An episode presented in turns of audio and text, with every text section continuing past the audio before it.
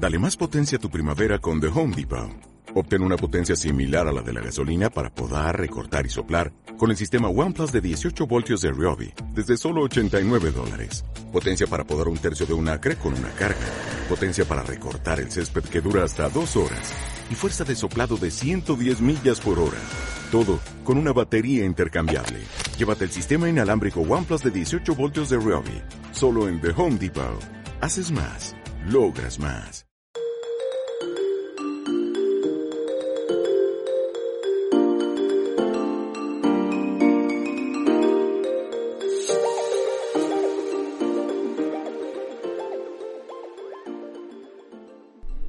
Bienvenido y bienvenida a Filosofía Resumida. Estás en el episodio número 24, Maquiavelo y el realismo político. En este episodio te voy a mostrar una visión que se tiene de la política, en concreto del realismo político, que es aquella corriente que se centra únicamente en la política, dejando de lado lo ético, es decir, su primacía es únicamente el poder y el bienestar del Estado, sea como sea. Y para ello la ética no tiene cabida en este tipo de gobierno, ya que si es necesario hacer algún mal para que funcione bien, se tendría que hacer. Y qué mejor obra para exponer este tipo de realismo político que El príncipe de Maquiavelo, expresando a la perfección este tipo de gobierno. Muchos argumentan que puede ser una crítica a este ideal político y otros dicen que realmente era lo que pensaba Maquiavelo y era su postura más certera hacia cómo gobernar. A día de hoy no se puede saber cuál de los dos bandos lleva razón.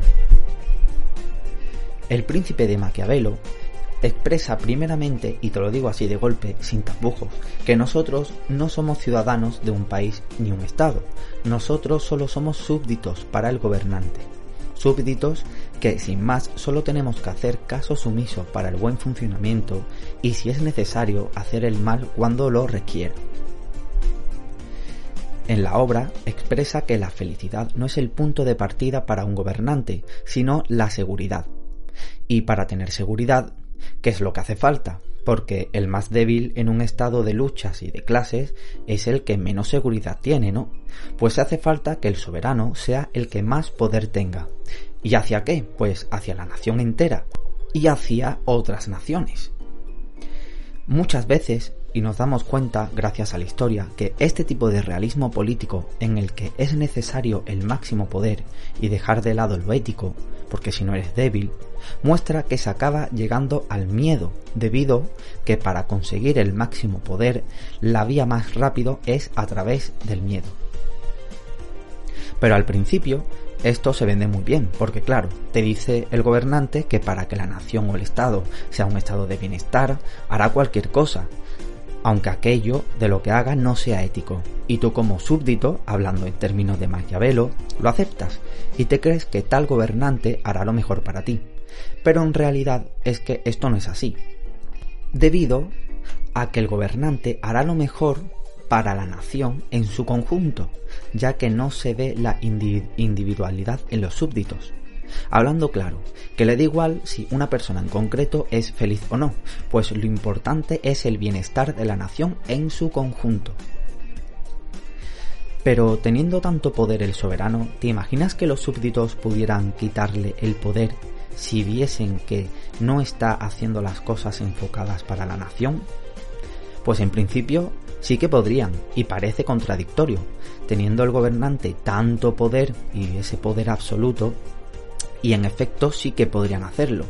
Puede ser sustituido en caso de que el gobernante no hiciera bien su función, dándole todo el derecho al súbdito para destituirlo de su cargo como gobernante.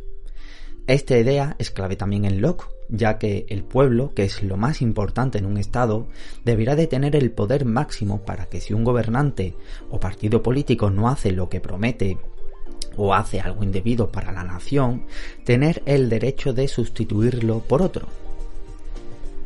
¿Y no es más coherente que un gobernante actúe éticamente y sus actos, y sus actos tengan un valor moral importante? Pues en el caso de este autor no sería necesario, pues aquello que se haga necesariamente por política es aquello que está por encima de cualquier acto moral o ético. Pues, para la defensa del Estado no hay nada más importante que actuar debidamente sea cual sea la acción. Esta crueldad con la que el gobernante podría actuar en un caso determinado, Maquiavelo se inclina más en lo que llama crueldad usada, en términos que se define para entenderlo como aquella crueldad que se hace en un determinado momento y no es prolongada en el tiempo. Es un tipo de crueldad que como es rápida y en un momento determinado, se entiende que puede estar justificada. Tanto este autor como Durkheim o Durkheim se centrará en la religión, ya que opinan que es un tipo de sometimiento al poder y una forma de controlar a los súbditos se centra en el, aspecto del miedo sobre mm, los pecados, el darle la espalda a la fe, el ser un buen ciudadano, etc.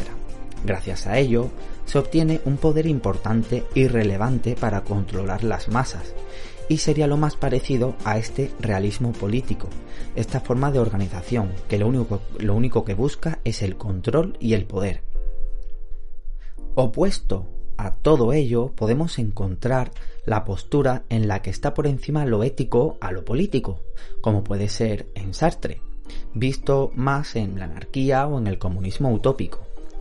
Si os ha gustado este tema, podríamos ver los siguientes episodios, por ejemplo, a Anna Arendt como exponente de una política ética y en contra de los totalitarismos. Y déjame decirte que esta autora tuvo una vida bastante difícil, ya que fue judía y justo cuando los nazis tomaron el poder, ayudó a otras personas que se encontraban como ella, incluso siendo capturada y pudiéndose luego liberar para viajar a Francia y Estados Unidos y poder huir de todo ello.